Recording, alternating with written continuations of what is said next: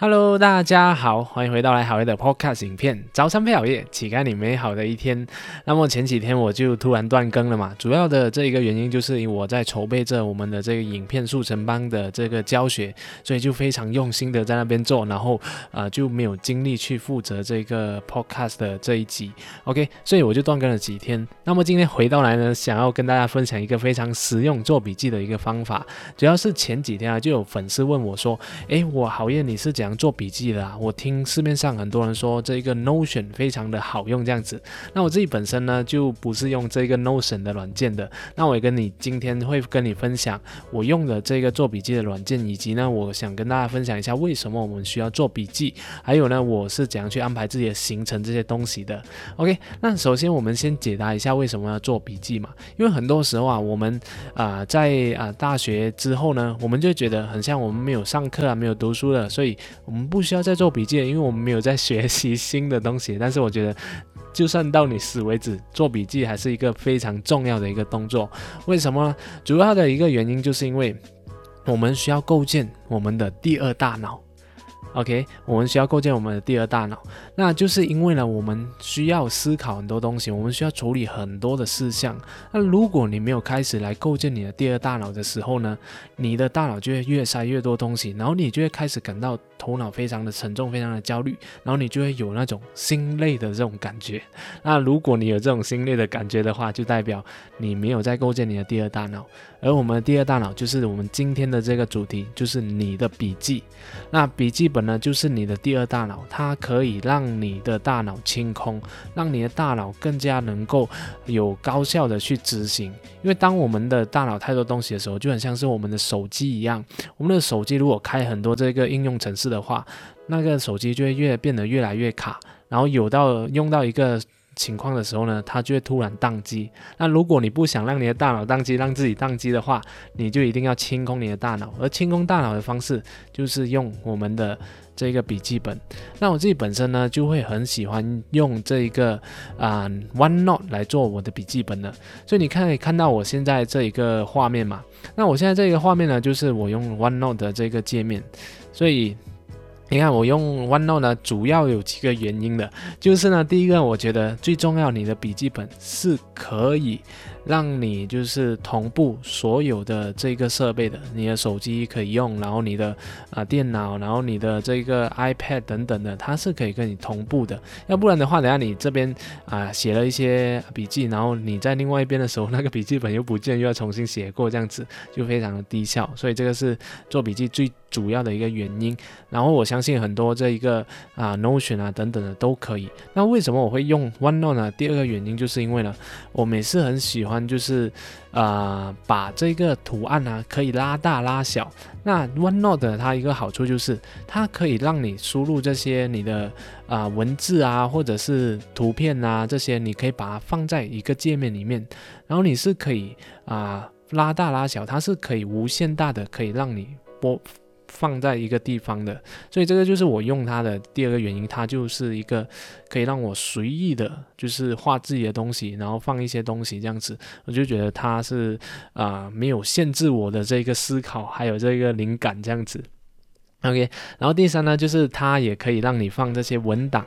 然后放这个音频，还有放这个影片的，就算是你的影片不是很像在 YouTube 上这种外部连接的影片，你直接把完整的这个影片拉扯上去，在这个 o n e o 那边，它也是可以上载得到的。但是它很像有不可以超过二十五呃 MB 的这一个。限制啊，但是如果你像一些很短的影片啦，或者是很短的一些录音啊，我经常都会用 OneNote 来记录了，因为它就可以同步在啊我的每一个设备里面，这样下次我想要用到的时候，我就打开来来去看，这样子就非常的方便。然后第三呢，我喜欢它的结构，因为我以前有用过这一个叫做 Evernote，Evernote 呢，我就发现它的结构。非常的复杂，而且不能可视化，它需要去不断的点，不断的点，然后不不断的去用那个 keyword 这样子，用那个关键词来去做标签。那我喜欢的这个啊 OneNote 呢，它就不需要用太多的这个标签这样子，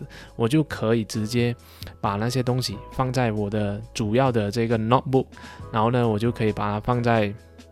给它开那个界面，然后可以把它放在一个 category 里面，所以它就可以非常的结构化的去啊整理我的这些文件，所以这个也是我非常喜欢的一点。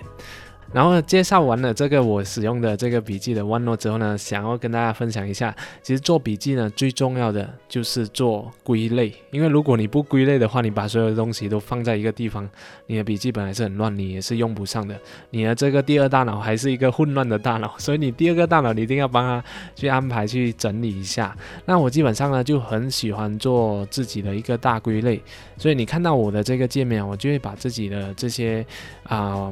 YouTube 啊 啊的这些内容放在一个归类里面，一个笔记本里面。然后这个笔记本 YouTube 的这个内容的规划呢，就会有投资理财啊，然后啊说书的啊，还有一些启发的内容啊，还有我跟佑有做一个节目，我们是 Money T 嘛，然后还有脸书直播有偶尔会做一下，所以我们会把它。放在一个笔记本里面，就是有关于所有 YouTube 内容呢的规划都会放在这个笔记本里面，然后在里面呢也会有啊进行更加详细的这些分类这样子，OK，然后呢第二个大部分呢就是我自己私人的，很像我的银行、我的户口啊、密码等等之类的。或者是还有我自己的记日记啊，还有自己的一些心得，想要看的电影呢，啊，这些都会放在我的 personal 的这个笔记本里面。然后第三呢，因为我在创业嘛，所以我会有自己的这个 business 跟 organization，也就是说呢，啊，我所有的生意啊、商业点子，还有这个组织里面的管理啊，就是 OKR 啊，还有这些啊员工的表现等等啊，还有这些啊我们的水账单啊等等之类的所有的。这个生意模式的东西呢，都会在这个 business and organization 里面的这个笔记本。然后呢，我也会有自己的 podcast 嘛，因为我现在在专注在做这个 podcast 节目，所以我 podcast 呢也会做这个归类。所以我基本上就会讲几个重点，就是啊企业家的，然后有关于个人成长的，然后有关于啊这个使命探索啊哈，还有价值观探索，然后也会有蹭热点的系列嘛。这 当然很少在做这个蹭热点的系列，也会有投资的这个。系列，OK，所以基本上呢，我就会把这个 Podcast 就放在这个归类里面，这样下一次当我想要做这些内容的时候，我就可以打开这一个笔记本，然后去打开相关的分类，去把那个内容给规划出来。所以你看到吗？我我的那个笔记本就是这样的非常好的归类，这样我就可以很高效的去执行，OK。所以基本上你就要做好那个归类，就是把。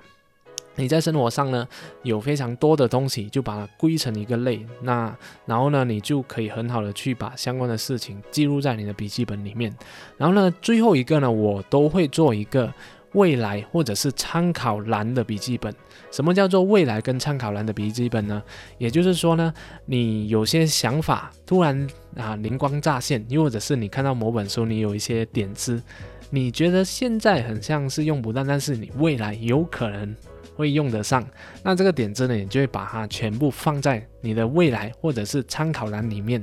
这样的话呢，你的以后呢，你突然想到，哦，我那时候好像有看过这本书的一些点子，你想要拿出来用，想要想不起来，那你就可以回到你的这个未来或者参考栏里面呢，去搜索相关的这些啊资料，这样你就可以比较高效的去执行，而不会说，哎，我一直要存在我的大脑里面啊，对吗？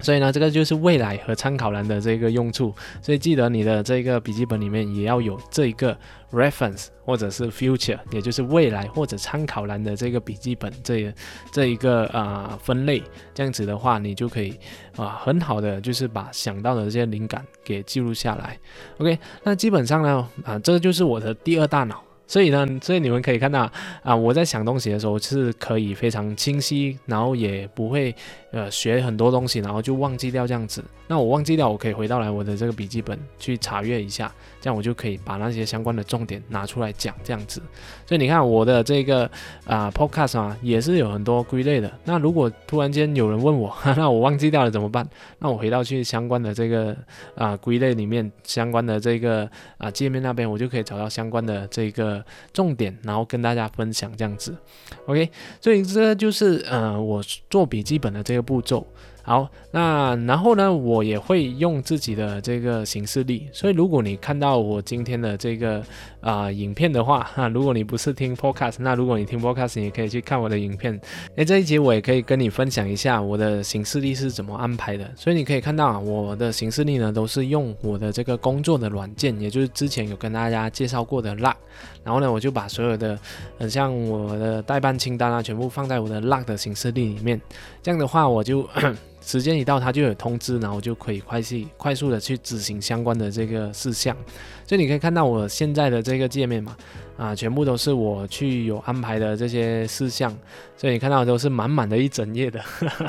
可能你看到你就觉得很恐怖，很像啊非常高效、非常自律。但其实啊，也可以是这样说。但是呢，我是这样觉得，就是我把我想到的东西，想要。代办的这些事项呢，我不把它放在我的大脑里面，而是把它放在我的第二大脑，也就是我的笔记本跟我的这个行事历这边。这样的话，我就不需要再带着那个东西，然后就非常沉重的去做我现在应该要做的事情，我就可以把那件事情给忘记掉，因为时间一到就会有那一个啊提醒通知。这样的话，我就不需要就是带着那个事情，然后做事情的时候就突然在想着其他的事情。这样的话，我们的大脑就会比较啊轻松，也做事情也比较高效一点，你也不会感觉到非常的焦虑。所以这就是想要跟大家分享的这一点，就是千万不要把你的大脑拿来装东西，因为我们大脑是用来思考的，而不是用来拿给你储存这些记忆的。啊，那么现在这一个呃科技那么发达，所以你应该要善用这些科技。